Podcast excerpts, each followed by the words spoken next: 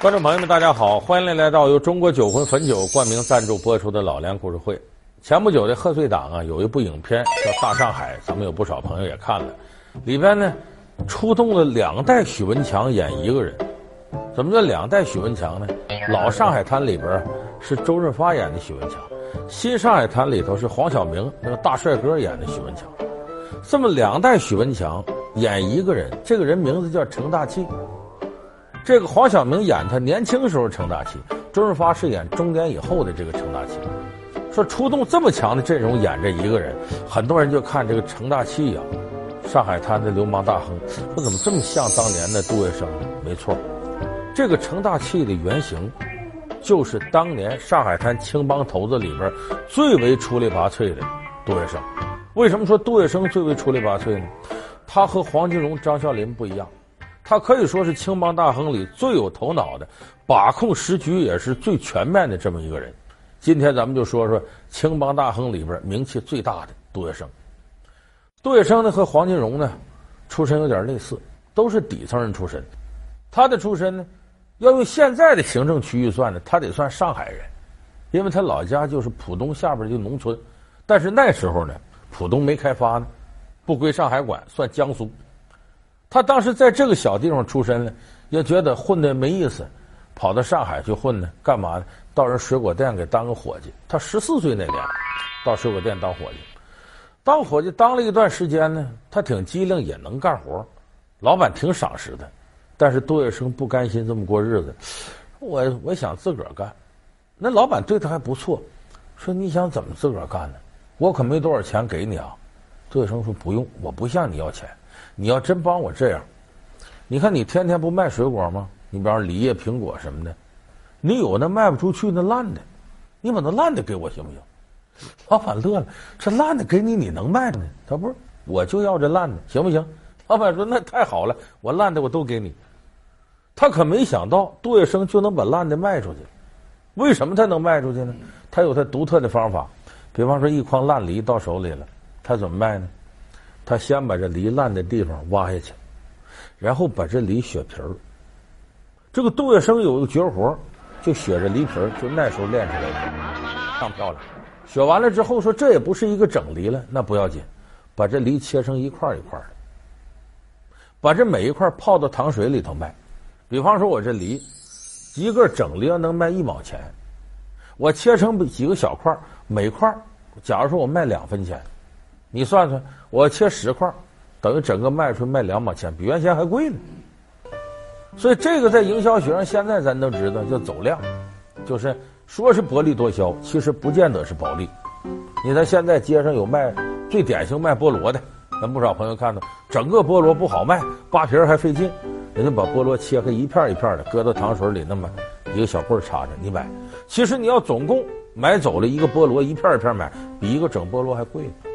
所以你要从这点来看，现在卖菠萝的都得尊杜月笙为老祖宗，行业祖师爷。所以杜月笙靠这个，还真就是安身立命、糊口没问题了，还练了一手这个削梨的绝活。据说电影里头啊，为了练杜月笙这手绝活，这个周润发和黄晓明俩人得削了两千多只梨，就为了能够学得像。下去，回来，下去。好，停。估计发哥跟我都消了一千多个。了。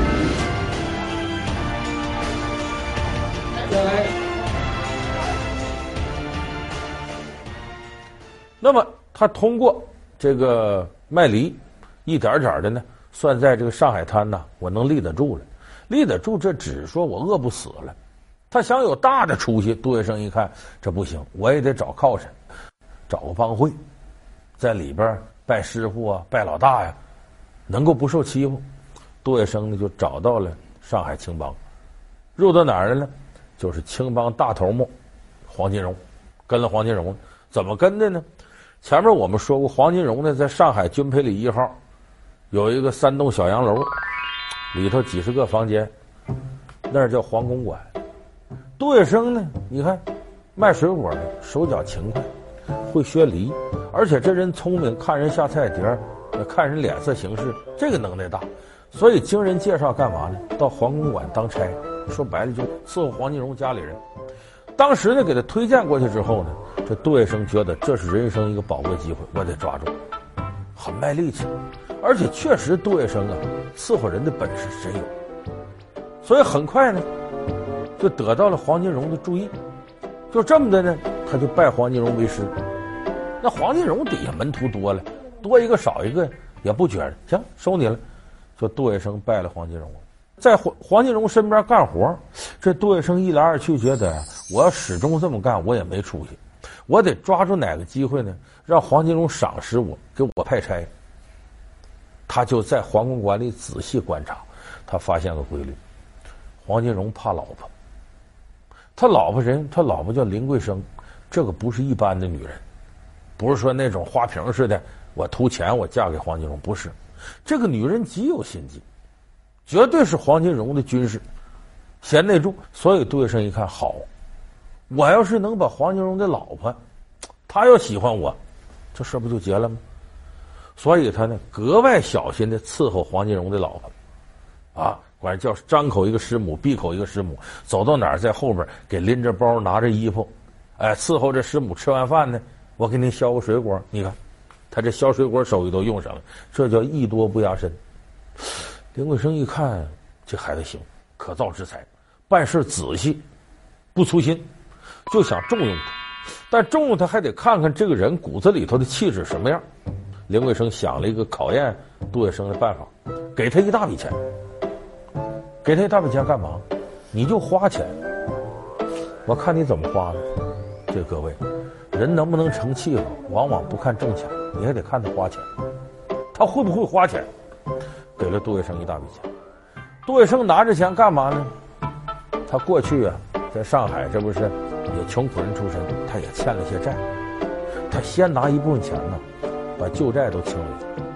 说剩下钱干嘛呢？杜月笙怎么花这钱呢？把账清了，剩下这钱干嘛？他送礼，把他过去啊。穷出身时候那些朋友街坊请来，大吃大喝一看，杜月笙必成大器。跟黄金荣一商量，哎，黄金荣说：“看来这小子厉害，很多事就派杜月笙去给办去。”就这么一来二去，杜月笙成了黄金荣手下非常得力的一个干将。当然，你要总这么干呢，他出头之日上面还有个黄金荣呢，他也出不来。杜月笙又抓住了人生当中一个重要机会。这个事儿呢，咱们在讲黄金荣的时候给大伙儿说过，就黄金荣跟一个叫陆兰春的戏子好上了。他老婆林桂生说：“这得救人呢。”找到杜月笙，杜月笙说：“这事儿怎么出面？一盘算，咱们人微言轻，离人家督军太远，够不上。你想，我们那是做生意，我们可能给你挣钱，听好事儿啊！你别看他军阀势力大，他不见得手头宽敞。”所以正这时候，于洽清一出面，杜月笙晓之以理，动之以情，这才把黄金荣给放了。结果这个事儿给杜月笙积攒了非常高的人气儿。为啥？讲义气。你看我师傅进去了，我冒着生命危险我救他，全上海滩一提杜月笙，讲义气，没忘本。再一个借这个事儿，杜月笙一下子跟军阀打通关系了，成了军阀的座上客了。也就是说，这一把。他是名利双收。那么这个事儿过后呢，黄金荣也得感激杜月笙救命，也不能再按过去那样，你是我门徒，你是打杂的，不能以这个哎相处了。后来这个是杜月笙、黄金荣、张啸林仨人合伙开了个三星公司，三个金字的三星公司，干嘛呢？搞鸦片生意，在上海滩几乎垄断了。包括法租界的鸦片生意都他们垄断，最高峰说二十年代一年，他们大概能挣五千七百七十万大洋，相当于现在多少钱？二十亿人民币一年呢？你就说这三位得发财，发成什么样？而这个时候杜月笙和谁都不一样。你说刚才我们说黄金荣贪财把钱搂了，杜月笙散财。你前面我们就说杜月笙得笔钱就花出去了。他得了这么大笔钱，他也没想着都我存着。杜月笙有句名言，说这天底下钱有花完的时候，交情花不完，所以别人存钱，我存交情。杜月笙是只要你有什么危难，你看他干的鸦片这是害人的勾当，但是他挣了钱之后呢，他还真干些好事。江湖朋友谁有危难，出钱，你要多少钱都行，只要我有。而且还常年的做慈善，给上海这块闹瘟疫了，免费给老百姓发消毒药水。当然，跟后边我要说杜月笙做着好事，这些事儿都不值一提了。呃，感谢您回到由中国酒魂汾酒冠名赞助播出的老梁故事会。一九三七年，日本鬼子侵华，转眼间七月份到十二月份就打到上海了，从北平打到上海。我们知道上海呢，这个淞沪会战一打打三个多月，八一三后边打仗的时候。上海滩这些巨富大亨都害怕了，跑啊！有去香港的，有去澳门的，有到美国去了。杜月笙没走，不仅没走呢，杜月笙跟戴笠，这蒋介石当时得力的干将，这个军统的头目戴老板跟戴笠商量，我用我的人脉，你看我这工人、学生、小商户啥不少，都我门徒，组建了一万人的一个抗日游击队，配合国民党正规军。在这个上海一带作战，当然呢，这个部队没什么战斗力，没受过正规训练，但是当时确实起到了鼓舞士气作用。你看，我们有这么多地面上老百姓不走，跟你部队一块打仗，所以他客观也对国民党士兵这个提升士气有很大的帮助。这还不算，杜月笙当时积极出面筹措抗日的款项，筹措军费，其中比较大的一个事儿呢。说杜月笙当时跟上海好多人联系，想法给部队捐给。咱实事求是说，杜月笙有没有贡献？真有贡献。说他就是民族大义啊，抗日热情高涨。你要光这么说他，这也亏心。他有他的用心。一方面抗日，天下兴亡，匹夫有责。杜月笙也有爱国之心。再一个，他心里盘算着，杜月笙这辈子就是自己是个下人出身，底层老百姓。他总想往上爬，成为人上人。他想把自己过去那底儿洗干净了，所以杜月笙，学问的人。大家记不记得鲁迅的《孔乙己》里边怎么说的？说孔乙己在那喝酒，他是站着喝酒而穿长衫的唯一的人。站着喝酒说明地位低下，穿长衫是个学问人。说这是个落魄个读书人。杜月笙就穿长衫，到哪儿都保持形象。他为什么？就是自己原来那个出身低，混黑社会的，他要洗底儿。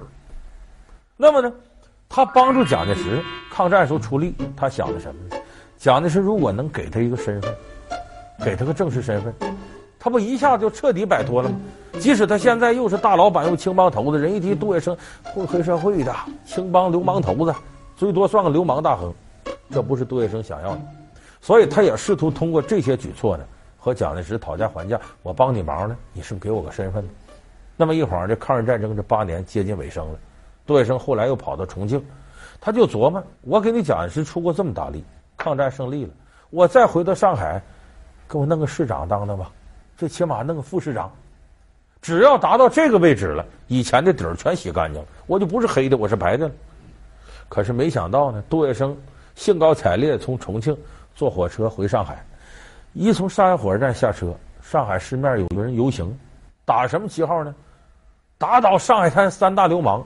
完了，杜月笙一看，这说我呢，上海滩三大流氓怎么排杜月笙都得有一号。其实这个在一定程度来讲，蒋介石能不能把这事压下去？完全能。他为什么没动手呢？就是利用民间对你们的一些不满情绪，我不能用你，我用你有人讲究我蒋介石啊，你杜月笙当年怎么怎么地，如何如何，跟蒋介石关系怎么样？蒋介石不想沾这个。所以上海市市长、副市长另有人选，老蒋早就安排完了。杜月笙弄个空欢喜一场，所以后来杜月笙有一句反映黑社会和不良政府之间深刻关系的话，他说：“蒋介石拿我当什么呢？拿我当夜壶，就是尿壶啊。用的时候拿出来尿一壶，不用的时候嫌寒碜，塞床底下都嫌臭。”这是杜月笙说他作为黑社会跟蒋介石政府的关系。认识的非常深刻，所以后来呢，杜月笙呢，呃，到了这个解放战争时候，他也离开上海，他就跑到了香港。当时呢，我们这边共产党政府呢，考虑到杜月笙有很大的影响，同时呢，也认可他在抗日当中做出的贡献，也通过地下党那边跟他联系，说你回来，政府不会收拾你。那头蒋介石到了台湾，也想到杜月笙这是个能人。有可用的地方，也发出邀请说：“你到台湾来吧。”杜月笙当时对这种情况心里有自己的算盘，我就在香港。后来呢，他又到欧洲短暂待了一段时间，最后是六十三岁的时候，一九五一年病死在香港。死的时候，杜月笙身边只有六万美金。你看着那时候说六万美金对老百姓来说不少了，可对于杜月笙这样的人来说，这六万美金能算钱吗？就是他在死之前把家财都几乎散尽了。而且死之前，他干了两件事。第一件事呢，把姨太太呀、孩子都叫到身前，把这六万美金给大伙分了。第二件事干了什么？